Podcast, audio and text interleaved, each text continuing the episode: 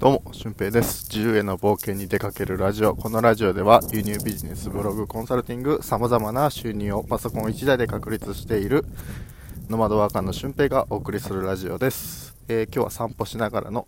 配信となってます。えーまあ、新年も新たに、もう今日が、えー1月の4日ですね。え4日なんですけど、えまあその新年新たにこう目標を持ってガンガン行動していく人っていうのはね必ずいると思うんですよ。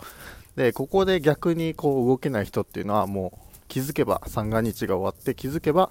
もう2月気づけば3月になってるっていう人がね多分ほとんどだと思うんですよ。で年度が変わって、えー環境が変わってまた副業を始めようとか何か自分でビジネスを持とうって思ってる人もその違う環境に行ってえーなんか忙しいというのでバタバタして、えー時間がないという風な感じでこう何もやらない1年がまた過ぎてしまうっていうパターンがねほとんどだと思うんですけど、えー今回はちょっと大事なことをお話ししていきたいと思います。こう何かを始めるときに大事なことっていうのをね、えーまた深掘ってお話ししようと思うんですけど、えー初速とそれプラスイメージだと僕は思ってます、えー初速が速い人何かをこう始める副業を始めるってなって、えー初速が速い人って結構たくさんいると思うんですよね。でも、えーその初速が速いっていうのも速いでめちゃくちゃ素晴らしいと思うんですよ。何かをやるって決めて、えー副業に取り組んでみるっていう人も非常に素晴らしいと思うんですけどやっぱりそこで、えー成功するっていうのは、えー自分がそれを取り入れた時にどうなるかっていうイメージをちゃんと持てているかどうか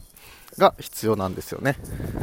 でまあ結構こう所属だけ早い人ってたくさんいるんですよ。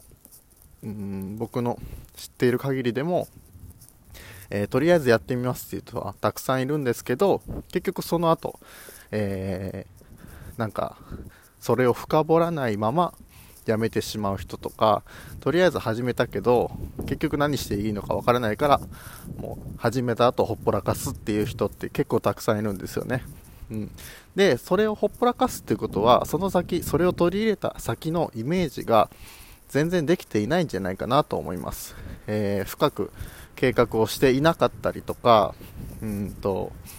うまくうまく自分の中にこう取り入れていけなくてなんか思ったようにいってないっていう風な感じになっていく人って結構たくさんいると思うんですよね。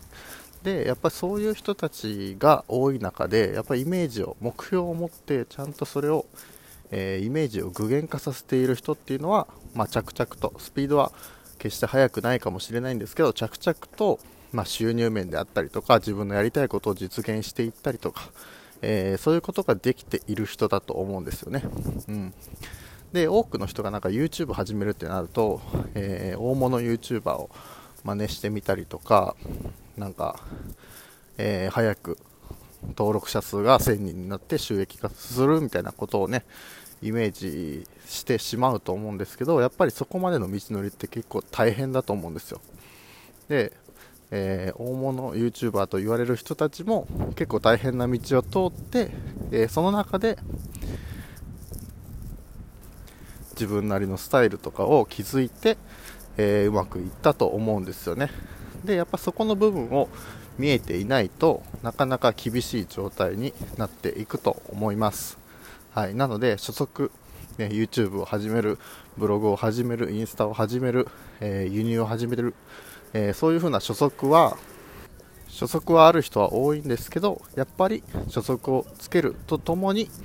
えー自分がどうなりたいかっていうイメージとそのプロセスっていうのをちゃんと自分の中に落とし込んでいって、えーそれを行動に移していってみてください。そうすると、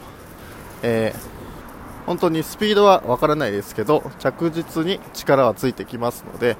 えーそこを本当に意識してみてください。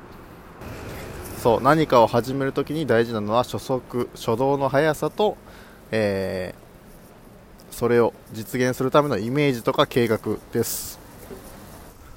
まあ僕自身の経験をとってみても、えー初速が速いものっていうのは確かに成功率が高いんですよね。でもっといいのが、えーもしそれがうまくいかなかったとしても、ちゃんと切り替えられるようなイメージが自分でできているか、えー、持続できるイメージが自分でできているかっていうのが意外と大事だと思いますので、えー、そのイメージをしっかりと持って、え、ビジネスに取り込むビジネスを始めるということをしてみてください、え、ちょっとこう車通りが激しくなってうるさくなってきたんですが、え本日の配信は以上です。で、え合わせて聞きたいは複数の収入源を持つことの大切さについて話している回がありますので、えそちらを聞いてみてください。ということで本日の配信は以上です。また次回の配信でもお会いしましょう。ほなまた。